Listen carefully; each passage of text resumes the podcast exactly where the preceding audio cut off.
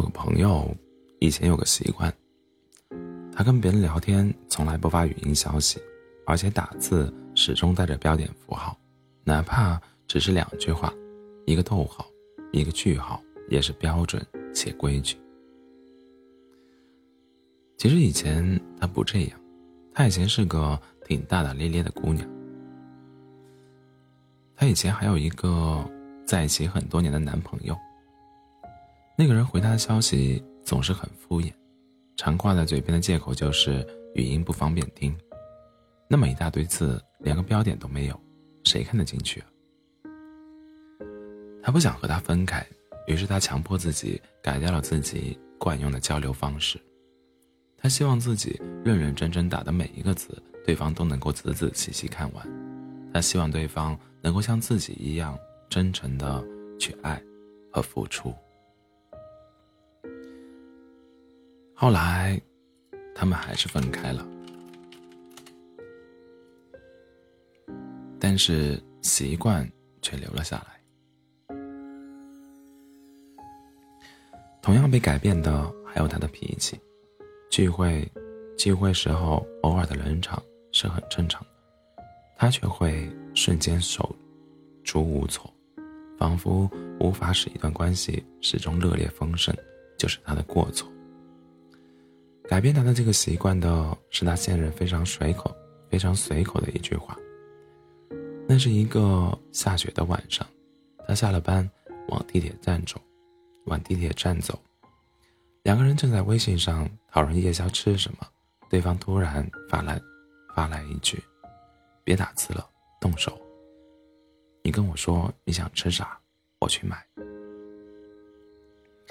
朋友后来跟我讲这件事的时候，嘴角。都要咧到耳后去了。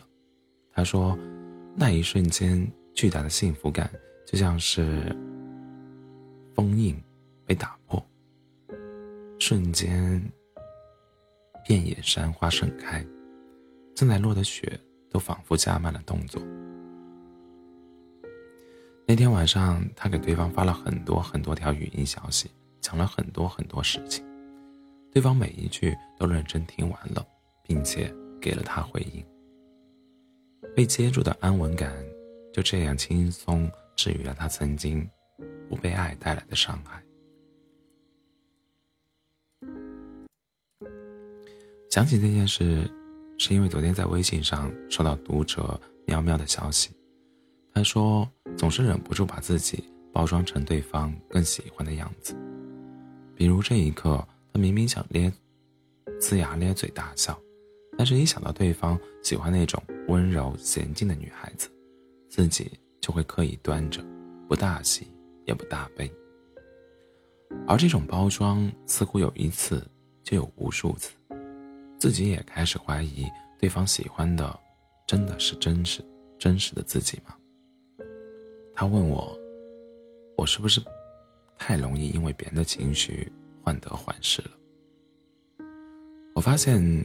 其实每个人在感情里都会遇到各种各样的困扰，而千，而千头万绪捋一捋，似乎往往都是因为四个字：希望被爱。因为对方不喜欢听语音，于是自己不再发语音了；因为对方的理性，因为对方的理性型很温柔，于是自己开始靠向自己并不喜欢的样子；因为希望和对方一直在一起。于是，一而再、再而三的包容。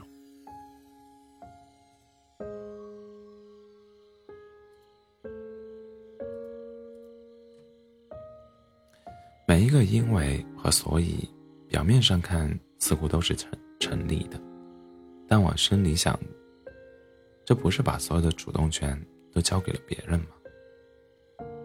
期望就像一场赌注，期意和失望。都拥有同样多的砝码。你有多期待，就容易有多失望。而这种期望和失望，说白了是自己加到自己身上的。你习惯在自己身上找问题，于是靠改变自己试图留住别人。可问题是，爱你的人不会走，不爱你的人，就算你改的再彻底，他也还是会离开。发语音不是错，打很多字不带标点也不是错，开心的时候就龇牙咧嘴，更不是错。和错的人在一起，才会错。有句话说，最终你会遇到一个长情又温暖的怀抱，你会明白，有些不适合的人，注定就是用来错过的。发出去的消息如果没有得到回复，你不必担心是不是自己的措辞不够谨慎。感觉到被冒犯的时候，你不必纠结是不是自己太大题小做。对方的态度变得越来越冷淡的时候，你不必把自己变成自己不喜欢的样子去迎合对方。你是这世上独一无二的你，你最该爱的，就是你自己。